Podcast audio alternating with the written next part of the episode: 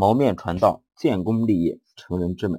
各位同学，大家好，欢迎来到中公教育二零一五年国考的微讲堂。我是面试讲师牟建成啊，江湖人称雷叔，对吧？今天给大家去串的这样一个题目呢，是这样的一个题目，请大家仔细聆听：春有百花，秋有月，夏有凉风，冬有雪。若无闲事挂心头，便是人间好时节。请谈谈你对这首诗的理解。那大部分同学一听到这首诗呢，还是有些疑惑的，甚至有些惶恐，对吧？啊，怎么这是面试题吗？啊，这不是这个古文解析、古诗词解析吗？那其实不是的。我们来去来去分析一下，如何从这样的一些啊呃相对来说比较文艺的这样的语句当中去推导出我们要跟考官去探讨的问题。那这首诗当中呢，呃，相对来说还是有一定难度的啊，对吧？那但是仔细去分析，这题的核心在哪里？是哪句呢？那大家应该能够都能够感受得出来。毫无疑问，应该应该是什么？最后两句话，最后两句话是什么意思？若无闲事挂心头，便是人间好时节。就如果没有什么闲事挂在心头的话，那么人间啊，到到处处都是非常美好的时光。那核心的重点其实就在于前面那句，对吧？如果没有闲事挂在心头。那么关键的词汇也就在于什么闲事上面。说如果你不把这个东西啊放在心头，那什么都好啊。其实你仔细去分析后两句是一个什么？是一个类似于一个因果结构的这样的一个啊句式。那遇到这样一个句式的话，一定要先找结果，然后从结果推导出原因。原因是什么呢？那么就是这个题目哲理的核心。那这样的一个题目，这种类型的题目，核心问题还是如何去推导出一个。言简意赅，非常精炼的这样一个哲理啊，让人能够一听就能明白，要通俗易懂。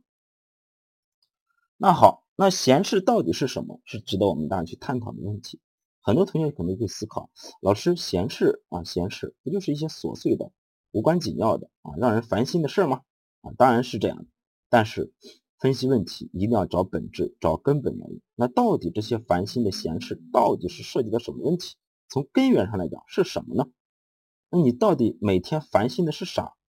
这个是值得我们去思考的问题。那么我们可以从这个古代典籍当中找到这样一个问题的答案啊，就是司马迁啊，啊，就《史记》的作者，对吧？在《史记·货殖列传》当中曾经说过一句话啊，叫做“天下熙熙，皆为利来；天下攘攘，皆为利往。”其实人生在世啊，无非啊，这个这个，正所谓的啊，世间本无事，庸人自扰之。人们追求的无非就是什么？名和利，所以说闲事从根本上来说，更多的还是强调是什么？是我们看重的追名逐利的东西。那既然是闲事是这样的，那么没有闲事挂在心头，什么意思啊？其实简单去啊整合的话，那就什么淡泊名利。所以这个题目啊，这个哲理就很清楚，四个字：淡泊名利。当你弹出这四个字的时候，考官一听就很明白了，你明白这句话的意思，对吧？那所以说，开篇你要告诉考官怎么说啊？哎，各位领导和各位考官，那么这首啊，你可以装一点，对吧？这首七言绝句，实际上就告诉我们这样一个道理，那就是怎么样，要为人处事要怎么样，要淡泊名利。好，这是这个题的哲理。但是你不能答题就答一句话呀，你要去提出了这样一个论点，对不对？你要有充分的论据去证明你这个淡泊名利是好的啊，是对的。对吧？那第二个层面呢，你要去提出论据。那么论据这个东西呢，对大家而言啊，当然啊，对于很多没有基础的同学来说，那这个怎么怎么怎么证明啊？怎么去说服啊？其实老师教大家最简的一个办法，其实就是理论论证加事实论证相结合的这个方法。那理论论证呢，更就要强调是一个讲道理、说理；而事实论证呢，其实最简单就是什么？举例子、打比方。那么对大家而言，最好操作的还是什么？举个例子，那我想问，淡泊名利的例子有没有呢？当然有很多啊，很多同学马上在头脑中蹦出来，这个陶渊明对吧？啊，采菊东篱下，一个人什么见南山对吧？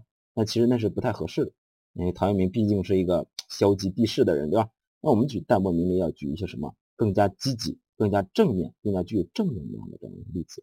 你比如说随便举啊，这个我随机想啊，比如说著名的。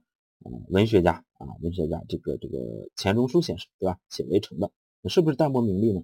一定是淡泊名利，对吧？他在这个完成巨著《围城》之后，很多的记者呀什么去采访，对吧？一起一概去谢绝，潜心的去钻研自己的这样一个文学啊，真的是非常有什么啊高风亮节啊，非常淡泊名利啊。当然他的老婆啊杨绛也是这样，对吧？那么再一个可以再举一个呃这个政治方面的，比如说美国的国父啊华盛顿将军，对吧？华盛顿将军很多人说，哎，华盛顿将军当总统了，什么淡泊名利啊？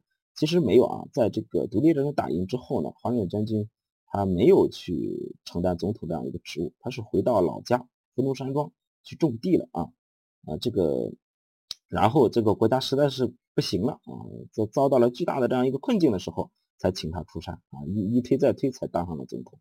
这也是高风亮节一个非常好的例子。好，那这第二层面啊，我们通过几个例子啊来去证明，哎，淡泊名利一定是非常令人敬仰的，是好的，对吧？这是第二个层面。第三个层面，好，既然说了淡泊名利这么好，那紧接着你要去告诉考官的是什么？那就是你也是一个什么淡泊名利的人，或者你也将成为一个淡泊名利的人。其实通俗易懂来讲，就是我们要结合我们的公务员的工作啊，我们在机关啊。这样的一个工作实际来去谈如何去淡泊名利，那有些同学马上就开始疑惑了：老师，我作为刚刚啊入职的这样一个小公务员，对吧？啊，鸡蛋皮没长全，小喽啰，新兵蛋子一个，有什么名利可言呀？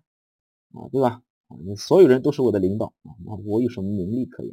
其实我们，呃，这就体现出一个人对于公务员。这样的一个理解了啊，其实我们每个人都是有名利的。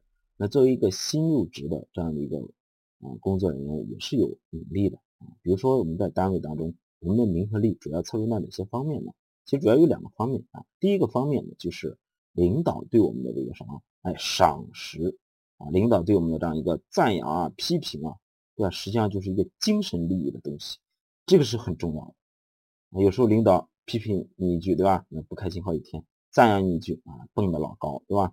这是一个方面。那再一个呢，名和利呢，更多的强调是在我们的单位的这些什么评优啊、晋升啊、啊职级啊、工资待遇啊等等啊，这也是一些很重要的东西。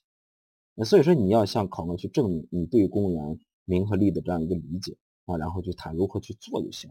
那到底如何去做呢？我们来去看一下啊，如何做到在公务员的工作当中淡泊名利呢？啊，那当然毫无疑问，对吧？当面对领导的赞扬啊，面对群众的认可啊，同事的赞扬的时候，一定要怎么样啊？要不骄不躁啊，谦虚谨慎，对吧？啊，当面对批评、面对误解，甚至面对埋怨的时候，一定要能怎么样啊？咬住牙根，对吧？能够不抛弃、不放弃、不气馁啊，坚持把工作做好，是吧？那另一方面，在面对单位的一些评优啊、晋升的时候，一定要怎么样啊？要要要要这个积极的去嗯看待、去面对。不要过分的去怎么样啊？去去追逐啊？是自己的呢，当仁不让；不是自己呢，也不要太去苛求啊。真正做到什么？不以物喜，不以己悲。当然，你更高端一点，对吧？你可以搞点什么？这个明代郑庭军有一句对联对吧？叫叫叫什么叫叫叫叫叫宠辱不惊，闲看庭前花开花落啊。去留无意，漫随庭外云卷云舒啊。与自己共勉，对吧？通过这些东西啊，来向考官去证明。你这个人一方面啊，还是有一些文学修养，能够从诗中当诗这个诗歌当中，对吧？找到一些哲理性的东西。那另一个方面呢，自己对公务员的工作还是非常了解的，能够知道自己的定位是怎样，能够知道自己应该如何去啊啊做好啊自己的工作啊，如何去面对自己的内心，如何去面对名和利。好，那这是这样的一个题目。啊，稍微的复杂一点啊，希望大家能够批评指正啊。好。